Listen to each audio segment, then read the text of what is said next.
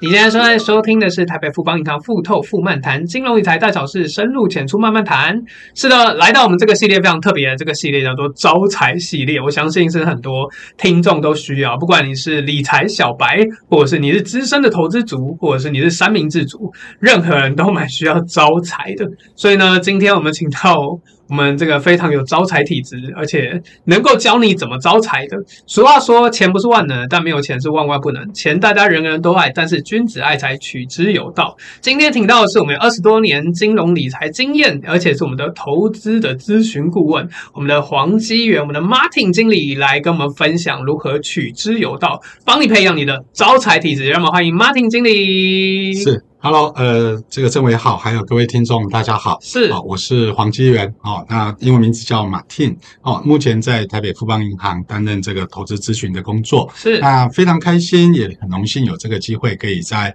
f o t o k 这个平台跟大家在空中相会对。 OK，好、那好的，呼应刚刚这个政委提到的哦，其实每个人都希望自己有一些招财体体质质，是的。确实，我们在逢年，就是应该说过年，每年新年的时候，哦，对大家都会到这个庙里去求个平发安财符金对，发财金平安这个招发财福啊，哈、希望今年一整年可以财运好运旺旺来。没错哦，，那甚至有些店家呢，也会去这个，譬如说这个庙宇啊，求这个金鸡母或者放只发招财猫、嗯哦，希望这个这个客户呢可以源源不绝。没错，确实哦，但我我想，其实，在这些招财小物的的一个运用上呢，是一个不错的一个偏方哦。但是我我想，这些都是属于被动的一个招财的一个方式。嗯，哦，那呃，千万也也呼吁各位不要太过于沉迷，要不然到时候钱包一打开，里面的那个发财金，满满满。发财金比发海金比皮夹里的钱 还多，对，没错，那 这就尴尬这了，这真的蛮尴尬的，是，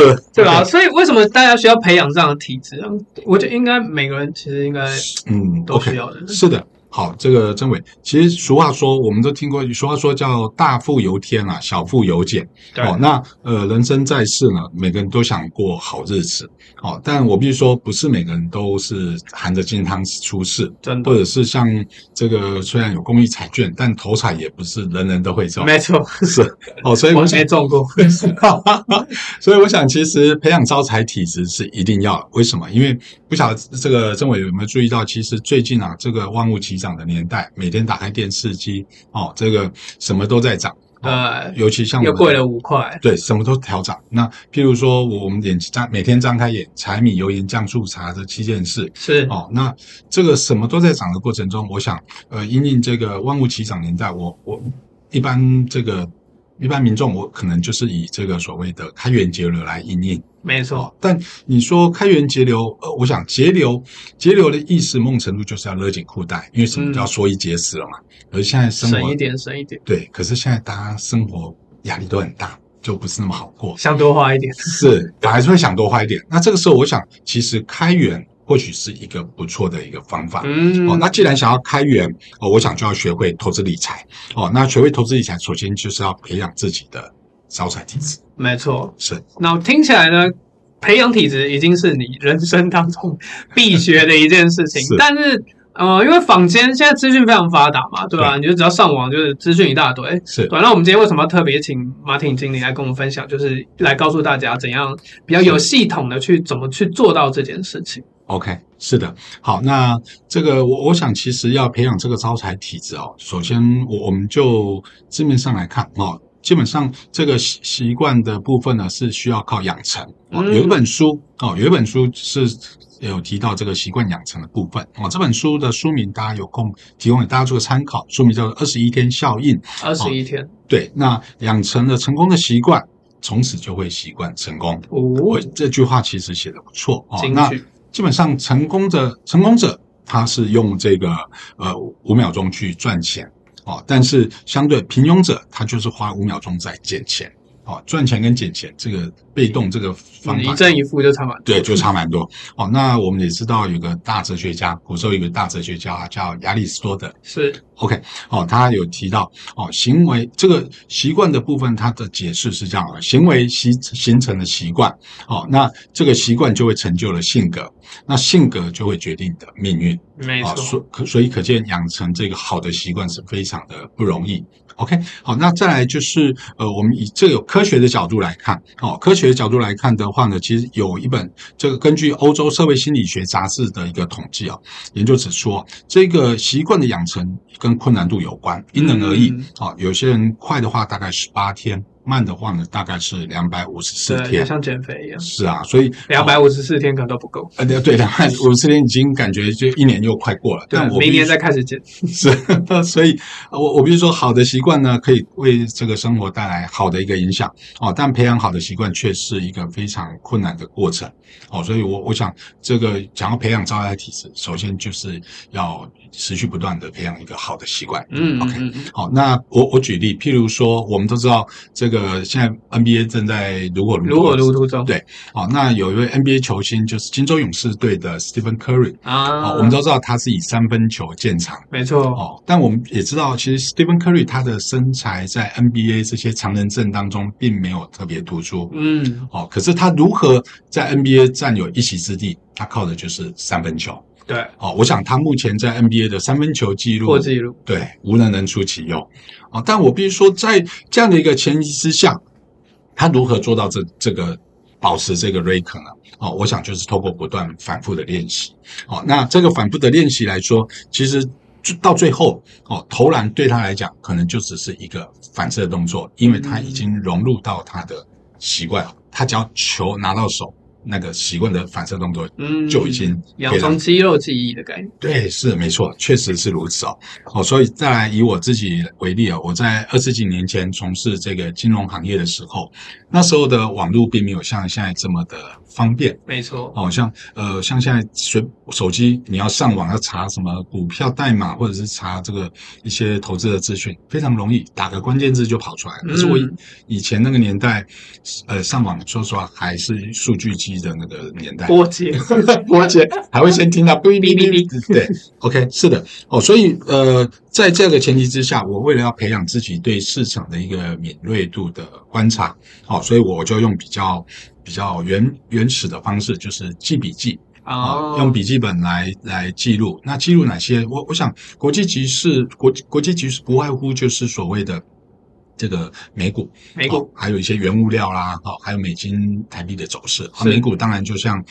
那时候的比较有。就比较关注的焦点是道琼啊、标普五百跟纳斯达克。那时候的费城半导体还没有那么的流行，嗯，哦，半导体是大概在二十几年前，二十几年才盛行起来。那再来就是像我们所目前所关心民生物资的石油，还有这个黄金，哦，还有这个美金，还有大家很关心的美金、台币的汇率走势，哦，每天都是透过这样的一个记录的方式、记笔记的方式，哦，来加强我的一个印象跟习惯。诶结果这个习惯久而久之，竟然。后续听到这个数字，脑海中就会有一个走势图出来。哦，脑海当中有个大对，数就据在，那那个数对那个大数据内就建像 AI 系统，对对对，有点像现在您刚主持人郑伟刚刚提到的这种内建 AI 的系统，那个价格的敏感度还有反应，就直觉就出来了。嗯，，对，那你大概会知道目前相对的一个位置，包含对国际局势的一个留意关注，可以就就会慢慢的把它衔接起来，这样子。是，是的，OK，哦，所以我想，其实，在反复练习之前，我们要先设立一个目标。哦，像 Curry 他可能就是定义要做一个三分射手，是好、像我就是要让自己成为一个专业的一个金融从业人员。是好，那有了目标之后呢？哦，我想再来做一个努力，但这过程中，我想大家也常常有那种半途而废的经验。好，蛮多的，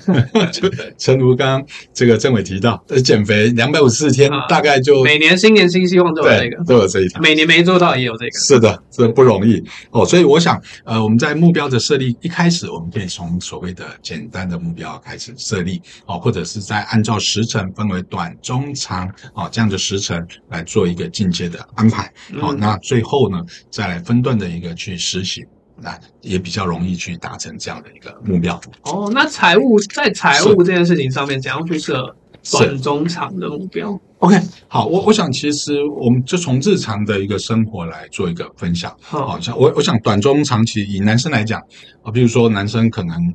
就目标是想要买车啦，或者是买手表对，哦，哇，女女孩子可能就是买哎买包 对精品，因为我想精品对女孩子有无无法拒绝的魔力是哦，或者是现在疫情刚解封哦，我我想其实主持人之前政委之前也访问过我们一些其他的伙伴，哦，现在解封疫情，对，每个都跟代购一样，带很多东西回来，好、哦，那去当然各个国家，出国旅游，你看我们刚提到这一些都需要钱。没错，哦，都需要钱来支持。你要实你要实现这样的一个目标，可能就需要钱。好、所以这个目标我们可以从这个短期的开始设立起。那长期的部分呢，当然就伴随着你成家立业啦，哦，或者是像我，我最终我是希望可以财富独立、财富自由。嗯，财富哦，自由，这个就是我的长程目标。哦，像短、中、长期的目标建立之后，我就一个阶段一个阶段一来实施。哦，我们知道人生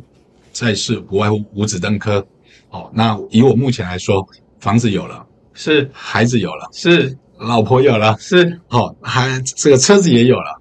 大概只剩下钱没有， 还不够，应该是还不够还还不不够够，是的，哦，所以还没有到自由的阶对段，对对，还没到自由，还是要为五斗米折腰这样子。哦，所以我想，其实到最后这一个钱备齐的话，我想就我的长征目标就算完成了嗯，这样子。嗯嗯嗯嗯 OK 好，了解了解好了解。那提到这边，那请问政委，你有设立您的目标 吗？哦，我现在是除了希望这个节目能够不断的持续下去这样子之外呢，我就我我我其实有设定目标，可是我不知道怎么做啊，有没有一些是，工具或者是辅助性的东西让我可以完成我的目标？好的，好的，有的，这边也跟政委来分享一下哦。你，我想其实市面上的投资工具百百种，哦，那同时要具有这个实务经验，还有这个指标观察的这个部分呢，哦，我想其实有一个投资工具叫 ETF 哦啊，就是一个不错的选择。是是啊，是我，我必须说，其实往往我们在实物跟这个这个呃所谓的一个指标之间，会有一个难点，就是我我看着这个，那我要去选什么怎么买，我对这会有一个落差。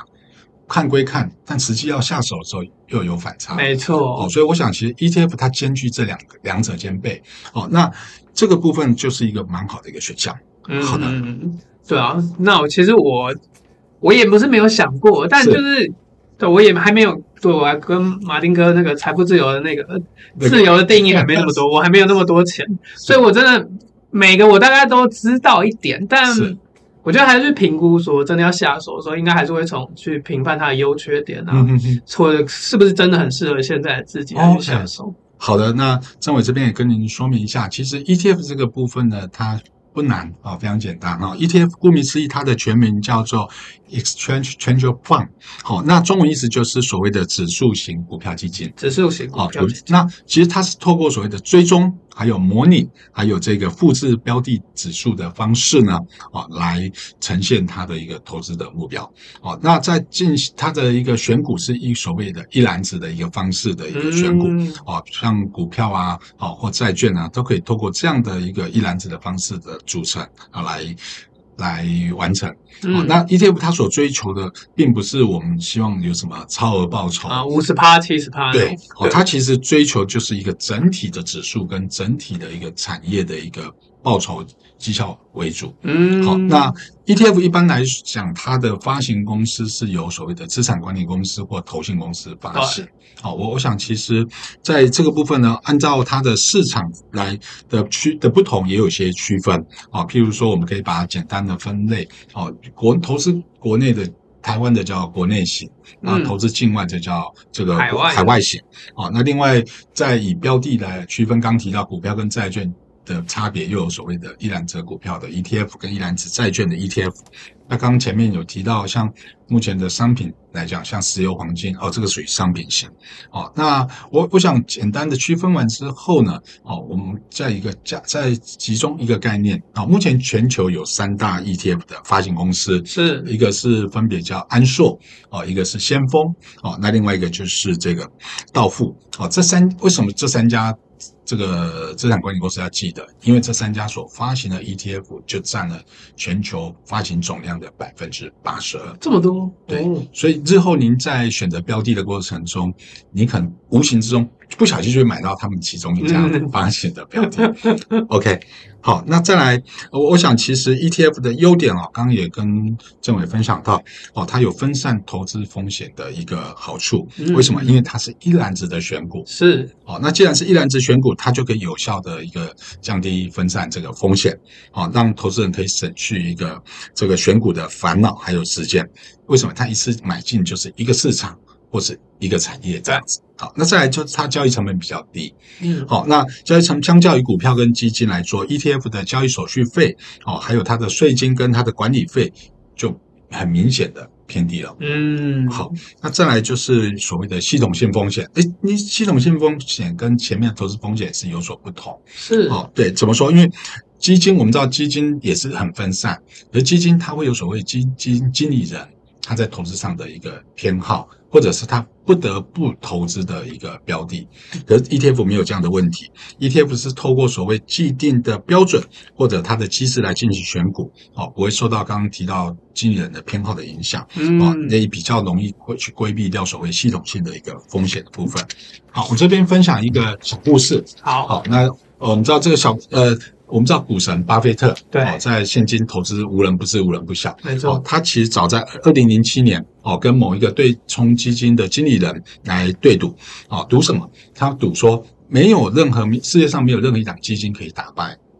ETF 大盘这个东西。嗯，好、那他们时间是十年。哦，那我我想其实呃，他挑选的标的就是标普五百的 ETF。好，那结果这个经理人这个。对冲基金的经理人，他就真的选了五档避险基金哦，来来为为期十年的一个世纪豪赌。结果，我想这答案后来公布了，确实哦，这个绩效以最终的绩效报酬来看，哦，巴菲特所选的这个标普五百的 ETF 呢，就打败了这对冲经理人的这五档基金的一个绩效。哦，所以，所以我想，其实 ETF 它的好处就是会有这样的一个稳定的一个成长的一个效果。嗯哦，不过这也提醒大家哦，这个呃过去的一个绩效不代表未来的。保证哦，所以投资人还是要慎选那个投资标的，选择适合自己属性的投资标的。这那样他子他有没有什么一些比较也需要注意的一些缺点，或者是是风险要要 care 的部分？是的，是的。那因为 ETF 当然不可能产品十全十美，没错没错好，那讲到 ETF 的缺点，我们可以知道它会也会有下市的风险。哦，哦，那讲到下市风险的话呢，以台湾为例，哦，我想台湾的 ETF 发近期的发展是从二零，呃，这个所谓的二一年，二零呃，对，二一年。好，我们抓到最近的的一个统计来讲，哦，台湾在二零零三年开始发展 ETF 交易以来，哦，到二零二一年已经有三十档 ETF 下市了。哦，那下市的标准是什么呢？第一个就是这个它的净值哦，如果下跌超过九成，对，哦，那再来就是它的，呃应该说这个下跌九成是大概最近三十个营业日。啊，那我我想，其实，在 COVID-19 发生的时候，哦，也有遇过这样的一个情况。嗯，好、那再来就是它的一个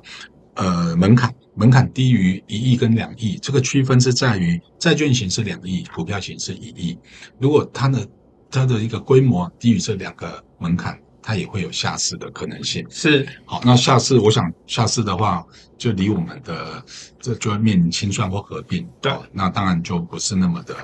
好这样子。嗯，好，啊那再来就是会有溢价买入的情况。哦，我想相对于每个人投资都希望可以买便宜，哦，投资也不例外哦。但如果说 ETF 你太多人去买进它，哦，就会发生这个市值高过于净值这件事情。哦，那如果是这样，你几乎都是溢溢价买入，嗯，相对你的你的这个获利的空间也会有一些压缩。没错， OK，好、这以上这是它的两算是两个比较投资人在投资上要留意的一个小缺点的部分。嗯，嗯对好那最后有没有一些推荐的一些评估的方法？哦，OK，好，这个跟政委分享一下。基本上 ETF 的刚前面提到标的按照个人属性有所不同来做一个买卖啊、但怎么 E 选这个部分呢，跟大家分享一下，因为 ETF 的投资管道非常简单。哦，这透过这个这个证券户哦，证券或者是各大银行哦，就可以去做开户的申购。那当然，我们台北富邦也有提供这个 ETF 的买卖交易的这个这个功能。没哦错，那最低只要美金两千块钱哦哦就可以做了。对，哦，那其过程中我们只要留意这个总总金哦，还有这个市场的一个大环境的变化就好，你无需去去探究到这个个股的表现哦。以标普五百为例，难道你真的去研究那五百家不会公不司会的不财会报不？会不会，研究完真的没空真的没空。好、啊那我们只需要留意大环境就可以。嗯嗯嗯哦，那就简单又容易执行。好、那当然最后这个也要提醒大家，哦，投资也一定有风险。没错哦，，那这个有赚有赔，下单前请先审慎的评估自身的一个风险属性，是哦，来去选择适合自己的标的。哦，那当然适当的投资就是配置。哦，那过量的投资就是赌博了。 没错，好、这个部分也请大家留意一下。是 OK，好，感谢马挺经理跟我们的分享，对吧、是我觉得就像刚刚最后所讲的，就是呃，之所以呃 ETF 很好入手，然后它也有很多简单的管道，对但越是这样子，大家越要保持这个这个内理性的没错，就不要太冲动，对对，然后可以做好这个配置的部分，是对啊吧、那也最重要是有任何问题呢，大家多询问，是，对，不要自己闷着研究，对吧、大家可以在我们的频道留言区下方留言，对我们 Martin 经理，对，有空一定会回复大家，希望可以带给大家一个稳定又安全的投资的方向。是，对吧、今天就非常感谢 Martin 经理跟我们的分享，谢谢也希望未来有机会在个节目当中教导我们一些简单又好用的吸财的体质的方案。 OK，好的，好，好，那我谢谢跟各位大家说拜拜喽，好，拜拜。拜拜。